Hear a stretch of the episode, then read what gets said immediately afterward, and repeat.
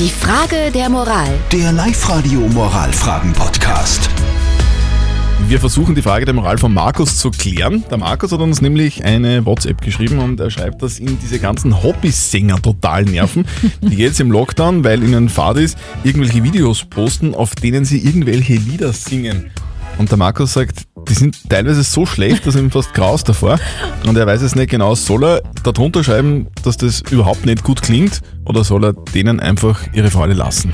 Ihr habt uns eure Meinung als WhatsApp-Voice geschickt. Mir gehen es grundsätzlich eh schon alle am, am Geist, weil das sind die ganzen Influencer, die was irgendwas posten von irgendwelchen Werbemitteln. Also mir, persönlich gehen es auf, den- auf den Geist, aber man sollte ihnen die Freude lassen. Und Okay, und die Siege hat noch reingeschrieben äh, über WhatsApp. Also wenn es wirklich schlecht ist und wenn es vielleicht sogar peinlich ist, dann würde ich schon was sagen, nicht, dass da noch ein Shitstorm entsteht. Und der Tom hat noch geschrieben, ich sag nur eins, leben und singen lassen. Also ich finde, man kann jemandem sagen, wenn der was macht, was irgendwie total schlecht ist, dann kann man schon sagen, du, jetzt ganz ehrlich.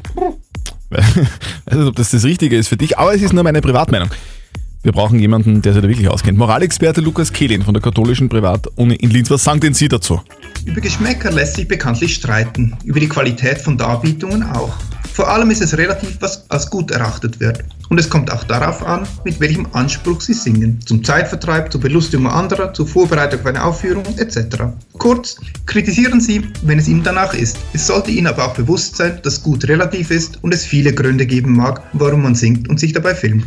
Okay, also die Antwort ist klar. Lieber Markus, du kannst natürlich Feedback geben, du kannst runterschreiben, was du dir denkst, aber was gut ist und was schlecht ist, das entscheidest eigentlich du nicht, sondern das liegt immer im Auge des Betrachters. Sehr schön diplomatisch.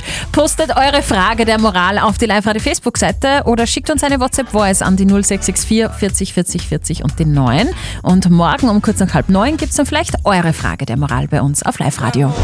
Die Frage der Moral. Der Live-Radio Moralfragen-Podcast.